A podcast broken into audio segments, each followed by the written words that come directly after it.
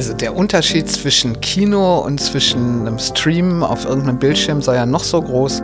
Der ist wirklich wie zwischen einem Feinkostladen und einem, einer Konserve, die man isst.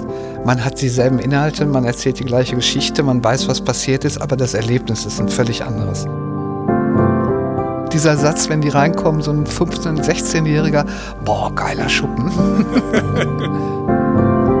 und das ist einfach dann auch so die Ausstrahlung, die die Lichtburg hat die ist einfach von ihrer Architektur und von ihrer Atmosphäre ist sie so, dass sie solche Momente sehr leicht macht.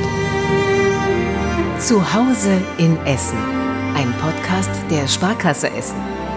Mit Tobias Häusler. Ja, ho, ho, ho, die Weihnachtsfolge. Wir sprechen wieder über Ihre und unsere Zukunft in Essen. Diesmal über die Zukunft der Unterhaltung, genauer des Kinos. Es ist eben jedes Mal ein anderer Bereich dieser Stadt. Abonnieren Sie einfach den Podcast, dann verpassen Sie auch in 2021 keine Folge. Es ist auch nur ein Klick. Machen Sie es doch eben. Ich warte so lang. ja, vielen Dank. 1250 rote Sessel machen die Lichtburg in Essen zum größten Kinosaal Deutschlands. Von außen erkennt niemand, wie atemberaubend das Innenleben ist, dieses ja dann doch etwas grauen Gebäudes in der Innenstadt. Wim Wenders und Co., sie bestehen darauf, ihre Premieren dort zu feiern. Krisen gab's einige, den Krieg, die Videotechnologie, das Cinemax gleich nebenan, es gab Abrissideen und jetzt Corona. All das hat und wird die Lichtburg überleben und das tut sie dank einer Frau. Marianne Menze, es gibt wenige so mächtige Kinoheldinnen in der Bundesrepublik und keine ist so bescheiden. Für sie ist höchstens das Team der Star, eher noch die Lichtburg selbst. Also gehen wir doch einfach mal vorab hinein. Die Schwingtüren des Balkons gehen auf. Sieht Marianne Menze diese Schönheit noch? Doch, es passiert schon noch was. Also es ist komischerweise hat sich das noch nicht abgenutzt, reinzukommen und zu sagen, boah, ist das schön. Also das bleibt so. Und die Erinnerungen kommen nicht alle auf einen Schlag hoch, nein.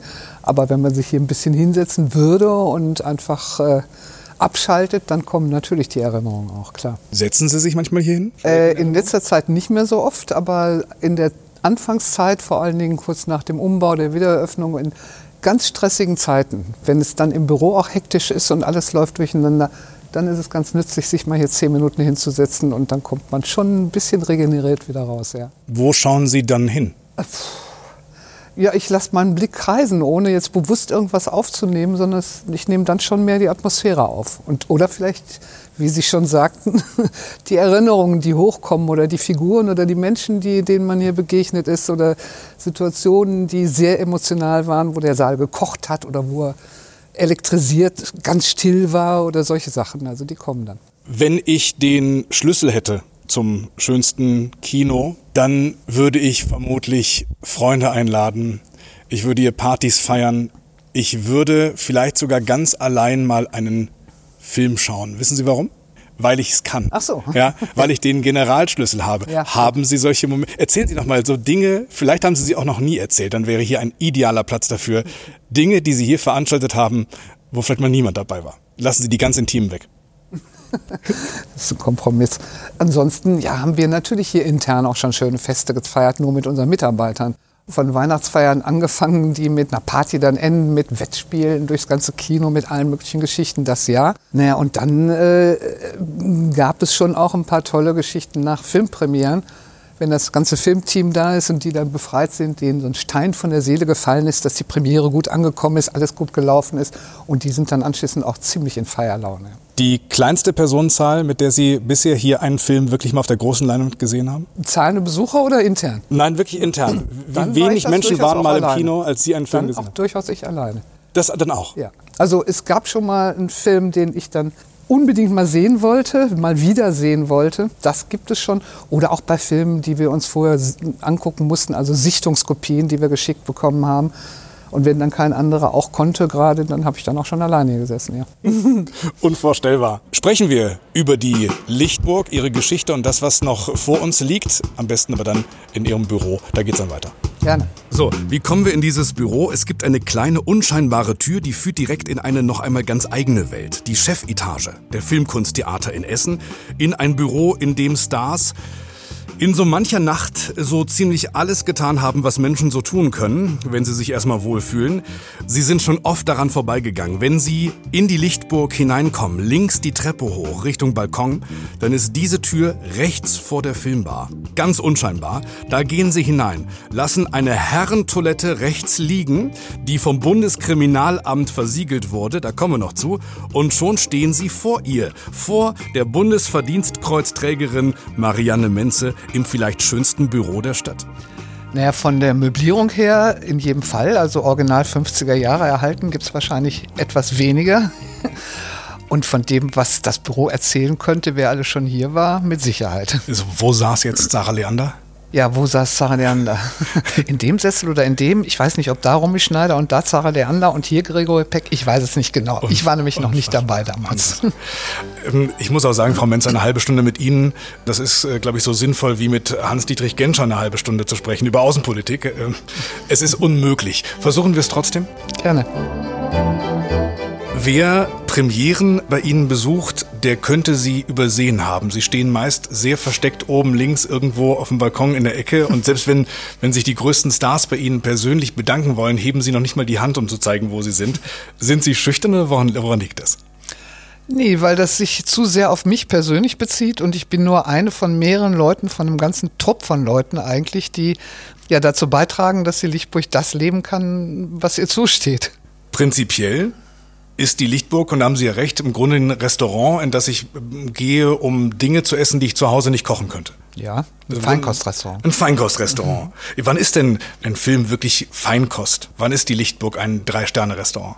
Naja, also das ist ein ganz schwieriges Thema, weil Film ist ähnlich wie Musik. Da gibt es eine ganze Bandbreite. In der Musik gibt es die Oper, äh, gibt es das Konzert, das klassische, und es gibt das Musical und es gibt äh, das Jazzkonzert. Und die Bandbreite ist bei Film ähnlich. Es gibt also den massenkompatiblen Mainstream-Film, der natürlich, wenn er mit filmischen Mitteln dramaturgisch toll gemacht ist, ein ganz eigenes Erlebnis bietet. Und es gibt den anspruchsvollen, künstlerisch anspruchsvollen Film, der sowohl von den Inhalten als auch von äh, der Technik, von der Machart einfach ein Kunstwerk an und für sich ist. Das ist schon eine sehr große Bandbreite. Wann ist für Sie ein Film ein guter Film? Ja, wenn er all diese Kriterien erfüllt, möglichst zusammen. ich meine, Sie haben im Grunde haben Sie auch für jede Filmart ein eigenes Restaurant, wenn man so will. Ich gehe jetzt mal durch. Sie haben unten hier in der Lichtburg ähm, das Sabo, Sie haben nebenan Astra, Luna, Eulenspiegel, Sie haben das äh, Filmstudio Glück auf, Sie haben die kleine Galerie, das kleine Galerie-Cinema in, in Rüttenscheid. Wenn man sich diesem dem, dem kleinen Kino, also eigentlich dem, dem großen Arthouse ähm, widmen möchte, haben Sie da eine, eine Einstiegsdroge? Das ist ungefähr so eine schwierige Frage wie, was ist denn Ihr Lieblingsfilm? Ja. Den gibt es nicht. Also es muss in jedem Fall ein Film sein und das ist dann auch individuell ganz unterschiedlich, der mich berührt. Sprechen wir mal von so einem 16-Jährigen, der hat zwei Harry Potter gesehen und, und ein bisschen was von den Marvels und sagt jetzt, okay, Kino, weiß jetzt genau, was das ist. Dann können Sie immer noch sagen, nee, nee, Kino hast du richtig noch nicht verstanden. Schau dir doch mal den Film an. Der könnte könnte was für dich sein und der öffnet nochmal so ein bisschen den Horizont. Wenn wir Schulklassen hier haben, oder ich habe selber früher, als ich noch in der Schule gearbeitet habe, eine Film-AG gehabt.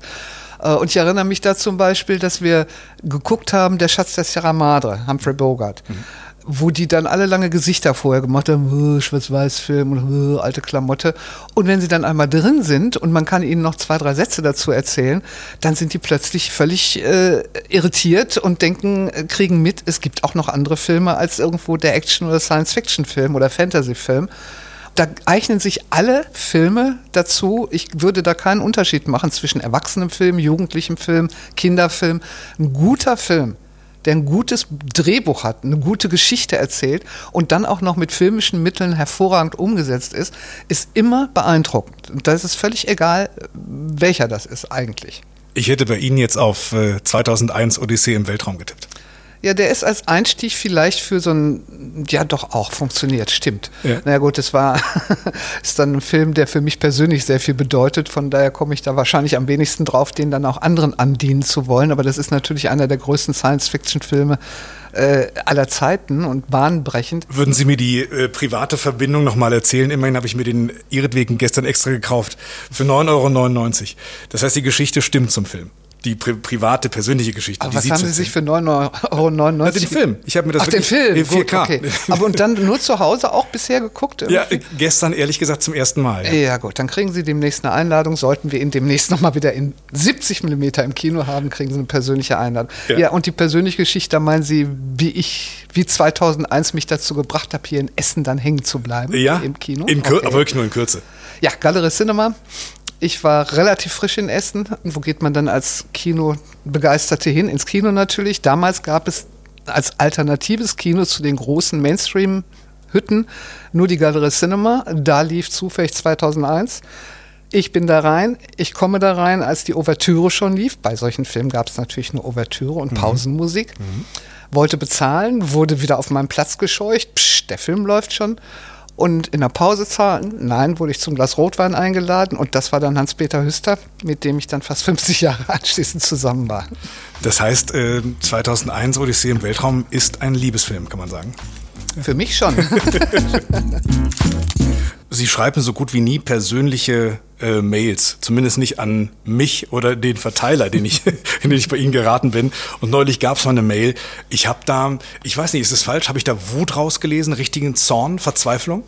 Ich weiß nicht, welche Sie jetzt meinen. Ich habe ja in diesem Jahr schon zwei, dreimal irgendwelche Mails Ja, aber ich glaube, so, so auf so, Corona bezogen. So wütend, ja, auf Corona bezogen, so wütend ähm, wie in sicherer geht es kaum ähm, dieser Plakatkampagne. Ah, ja, genau. äh, mhm. habe ich sie noch nicht gelesen. Naja, ich fand, ich habe mich schon ziemlich zurückgehalten und sehr dezent oh, geschrieben okay. eigentlich. Okay. Ja, ich verstehe es nicht. Ich verstehe nicht, und zwar nicht nur als Kinobetreiberin, die jetzt irgendwie da steht, wie viele andere auch, Kulturtreibende, Gastronomen etc.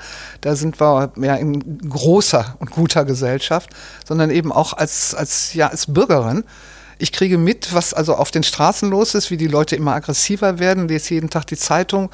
Ähm, es passiert so viel mit den Menschen jetzt durch Corona, durch die Isolierung und durch äh, das Gefühl, nicht, ja, wie es heißt immer so schön, mitgenommen zu werden, etc.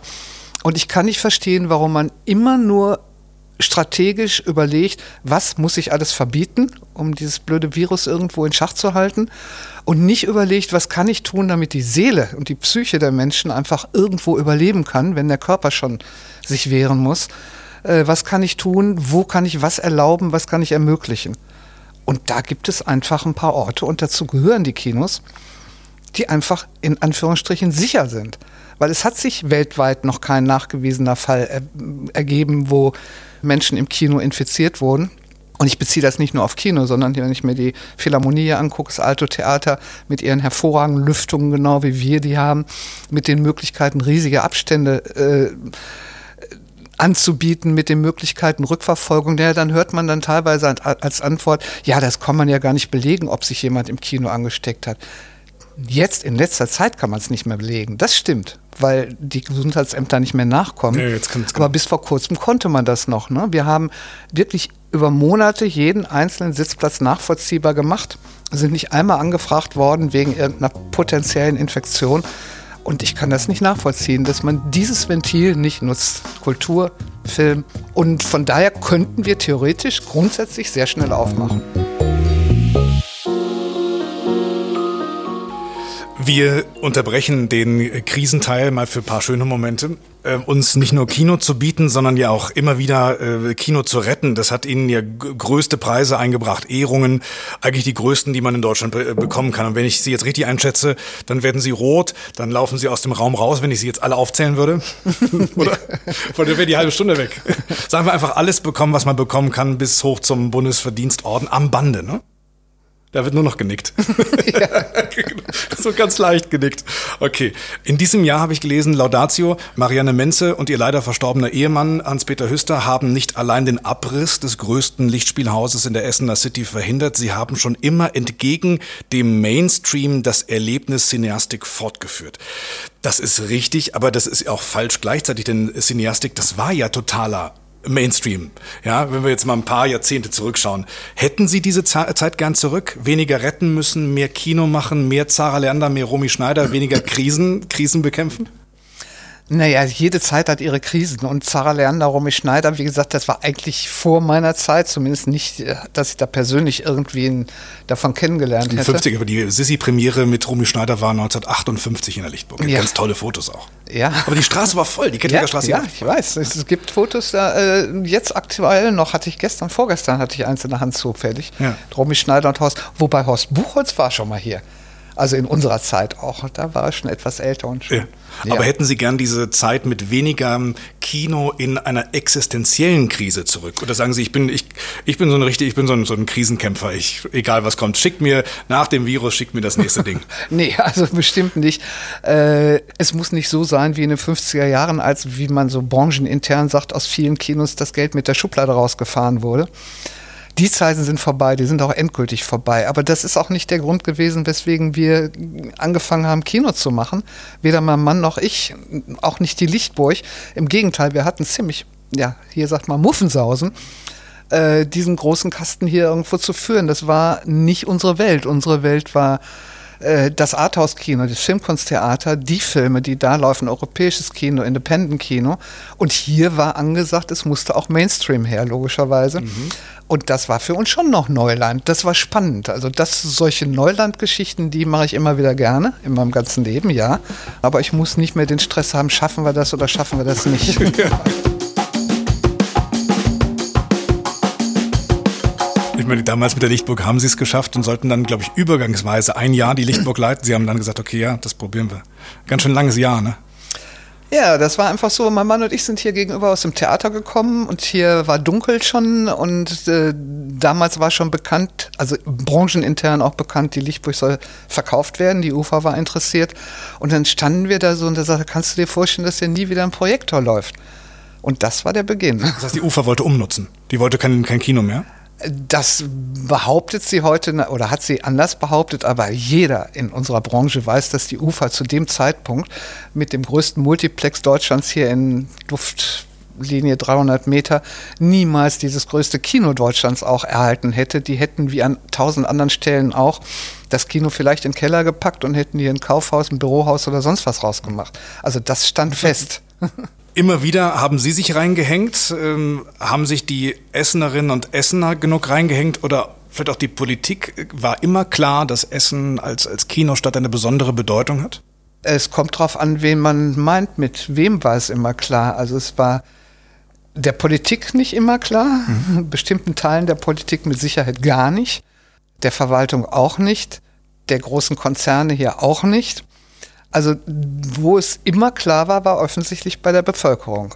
Also wir haben sowohl bei der Lichtburg, jetzt mal unabhängig von, von Schauspielern, Regisseuren und deutschlandweit eben die Filmbranche, Filmstiftung und so weiter, aber auf die Essener oder die Ruhrgebietler bezogen waren es die Menschen, die Bevölkerung, bei der Lichtburg schon, aber auch beim Filmstudio. Da haben wir das Gleiche dann nochmal erlebt auf einer anderen Ebene, weil da ging es nicht nur um Meinung, um Überzeugungsarbeit, das, was hier bei der Lichtburg eher der Fall war, die politische Ebene, beim Filmstudio ging es um Geld.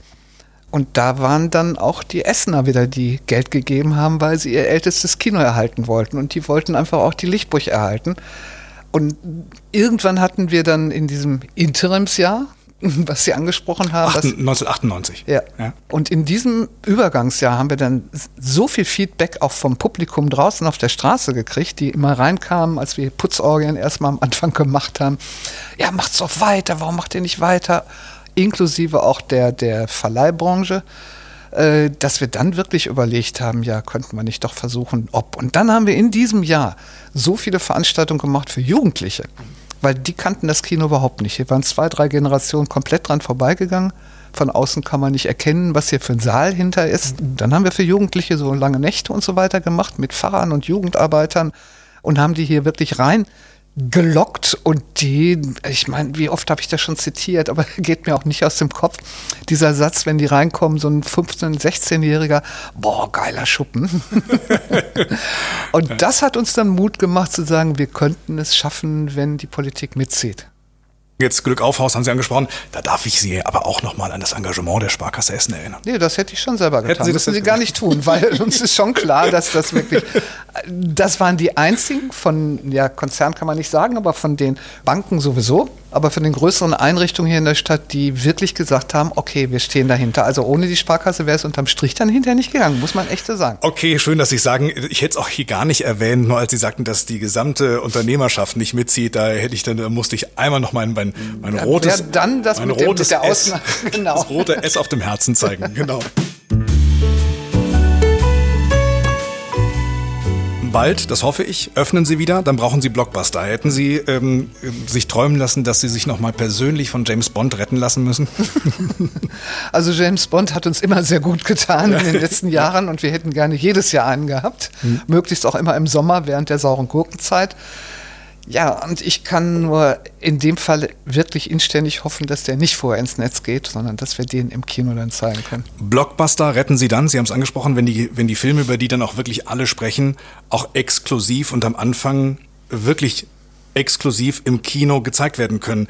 Ähm, ich hoffe, Sie erfahren nicht von mir, was äh, Warner Brothers heute angekündigt hat. Ja, Warner Bros. hat angekündigt, dass sie also zukünftige Filme zumindest in Amerika zunächst äh, gleichzeitig mit dem Kinostart auch streamen werden. Zumindest 2021, ne? Ja, also ja, ja. alle Blockbuster gleichzeitig im Kino und im Streaming. Das, ähm, das verstehe ich nicht. Verstehen Sie das? Also Netflix und Co., das habe ich verstanden, die, die wollen Abos verkaufen. Die brauchen Sie, die brauchen das Kino nicht. Aber warum glauben die Filmproduzenten nicht mehr an Sie? Das hat doch funktioniert, die Maschine. Erstmal Kino und später dann nochmal die Filmrechte verwerten. Also ich könnte mir vorstellen, dass äh, auch Warner möglicherweise anders entschieden hätte, wenn sie jetzt das Wissen hätten, die Kinos werden weltweit am so und so 4. Februar wieder eröffnet und bleiben geöffnet. Wenn ihnen das jemand garantieren könnte, könnte es durchaus sein, dass Warner auch gesagt hätte, gut, dann machen wir den Filmstart grundsätzlich wie bisher im Kino, vielleicht mit einem etwas kürzeren Fenster vor dem Streaming-Termin. Aber da ihnen das keiner sagen kann, Sie entscheiden das jetzt schon jetzt, jetzt im Dezember 2020 fürs gesamte Jahr 2021.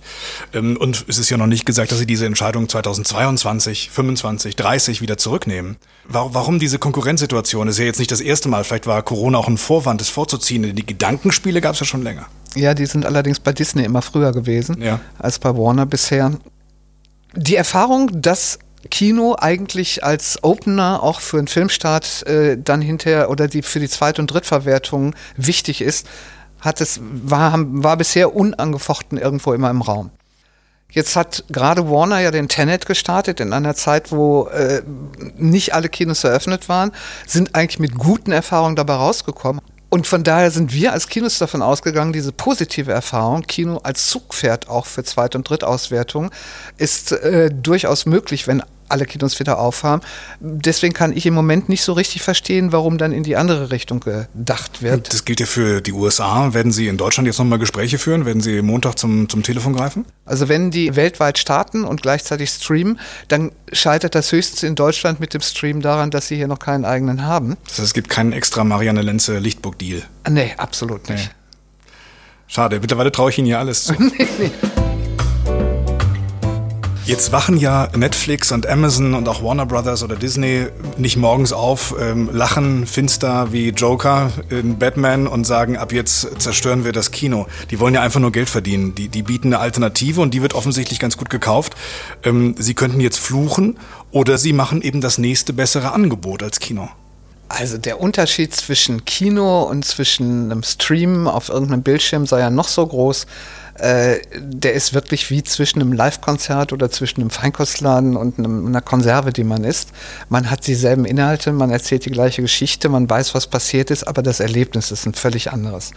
Und die Erfahrung machen wir jetzt in der ganzen Schließungszeit durchaus, dass wir wahnsinnig viele Reaktionen kriegen von Gästen, die sagen, oh, wir haben die Nase langsam voll, ich will vom Sofa weg und jeden Abend irgendwie Serien und so weiter. Und wir wollen wieder ins Kino. Wir wollen wieder ins Kino.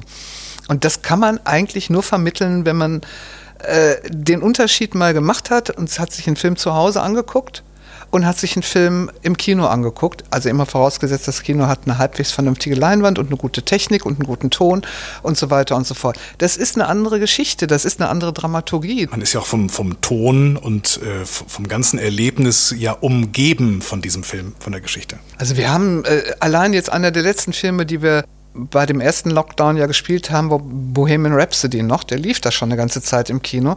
Und da sind Leute teilweise aus dem Umfeld angereist gekommen und wir haben Mails gekriegt. Boah, was für ein gigantisches Erlebnis. Wir haben das Gefühl gehabt, wir haben da mit im Stadion beim Konzert gesessen. Und das kann man nicht im, im zu Hause kreieren. Das geht nicht, auch wenn man noch so großen Bildschirm da stehen hat. Vor 2000, 3000 oder noch mehr Jahren oder 10.000 Jahren haben die Leute am Lagerfeuer gesessen.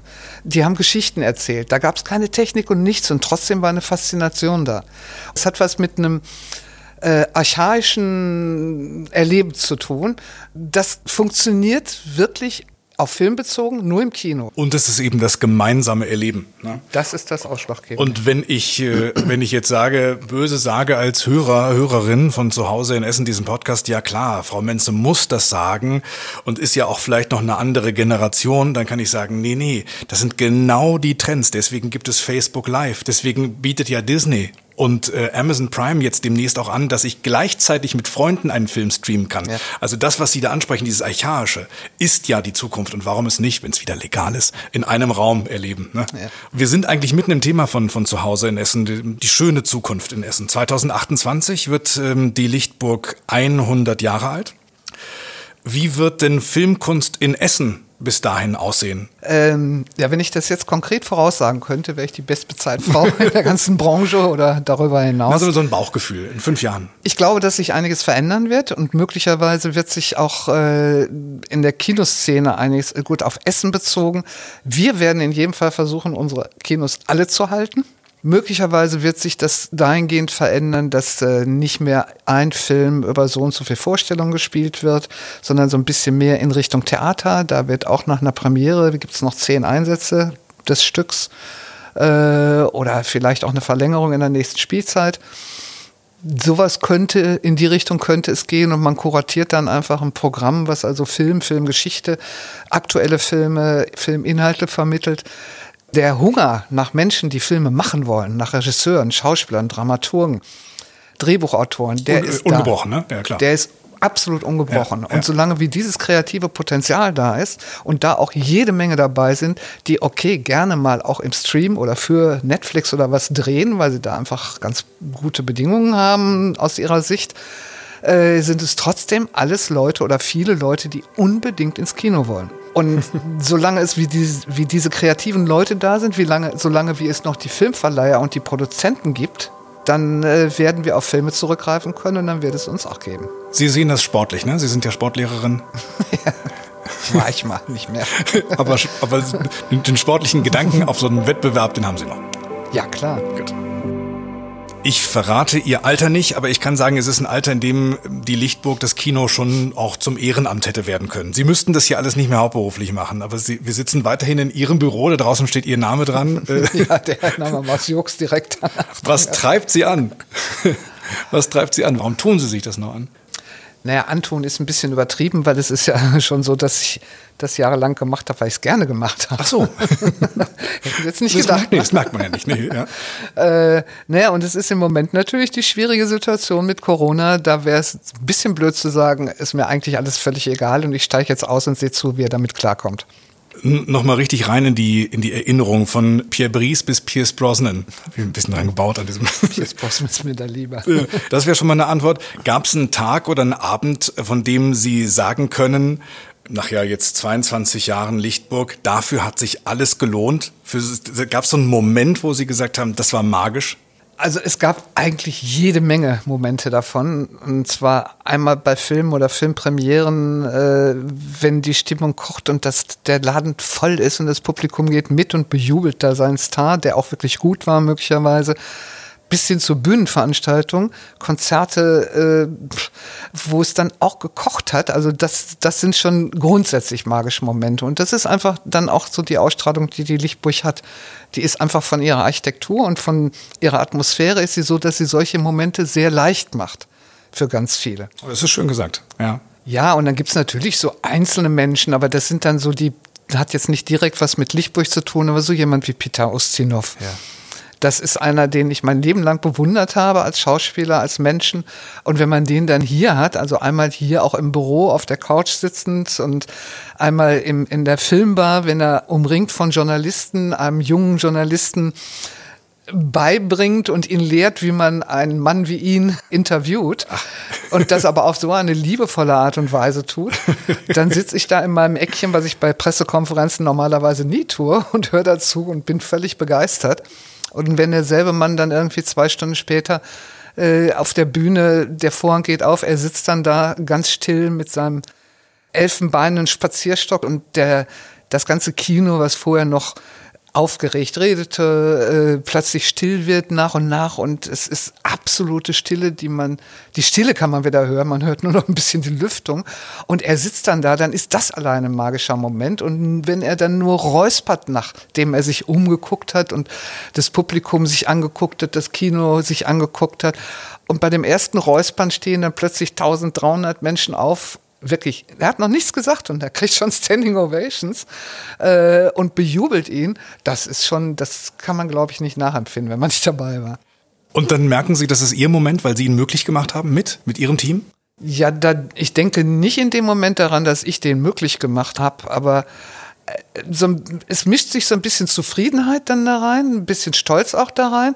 Und wenn wir dann oben mit, mit unserem Team verteilt stehen oder so, dann wechseln wir schon mal Blicke und grinsen uns an so und, und jeder weiß, jo. Hat wieder funktioniert. Ja. ja. Wenn Sie jetzt auf 2020 zurückschauen, privat wie beruflich, ein Jahr zum Abhaken, kann man das sagen? Ja, also wirtschaftlich gesehen und von, von den Sorgen, die man sich macht, äh, natürlich. Auf der anderen Seite, pff, ja, das klingt jetzt natürlich wieder sehr pathetisch, aber irgendwie sind solche Negativerfahrungen natürlich auch eine Chance, dazuzulernen oder stärker zu werden. Und ich hoffe, dass wir stärker werden und nicht schwächer werden. In äh, Ihrem Film Odyssee im Weltraum ist es drei Minuten lang schwarz und dann steigen ja aus dem Licht die äh, Planeten so auf. Sie können ja sagen, 2020 sind diese schwarzen drei Minuten und 2021 kommt das Licht dann zurück. Einigen wir uns? Ja, schönes Bild. Würde ich übernehmen. Marianne Menze, Dankeschön für Ihre Zeit. Danke auch. Alles Liebe. Kleine Frage noch, warum äh, hängt da ein, ein so ein Siegel des, des äh, Bundeskriminalamts an, der, an, der, Tür der, der Toilette. Sie haben hier das ist noch von Schröder, als der hier war. Da haben die hier also wir hatten sie ja inzwischen alle hier, auch Frau Merkel war da, ja, ja. aber so der Aufwand, der bei Schröder betrieben wurde, die haben alles versiegelt vorher mit Hunden abgesucht und so weiter. Und das, das hier war dann so der eventuelle Notfallbehandlungsraum, wenn ah. er irgendwie verletzt wäre oder ja. medizinischen Beistand, dann deswegen hatten sie das versiegelt. Und die Toilette war nur für ihn. Aber Sie haben das Siegel dran gelassen. Also, wir haben das dran gelassen, weil wir immer darüber gegrinst damit haben. Damit ich nochmal frage. ich sage ja, Räume voller Geschichten. Vielen Dank.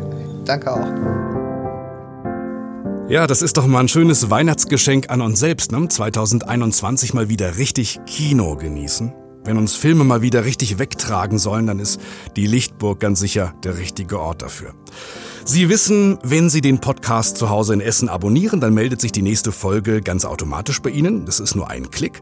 Und verschenken Sie doch mal einen Tipp zu Weihnachten. Gratis Tipp an alle, die gern zu Hause in Essen sind und wissen wollen, was Großes kommt. Es gibt einen Podcast. Den kennen Sie. Den hören Sie gerade. Empfehlen Sie uns weiter. Und jetzt im Namen der Sparkasse Essen und dem ganzen Podcast-Team, das sind eine Menge Leute, einen schönen Advent, frohe Festtage und auf ein gesundes, gemeinsames, positives 2021. Hier in unserer schönen Stadt.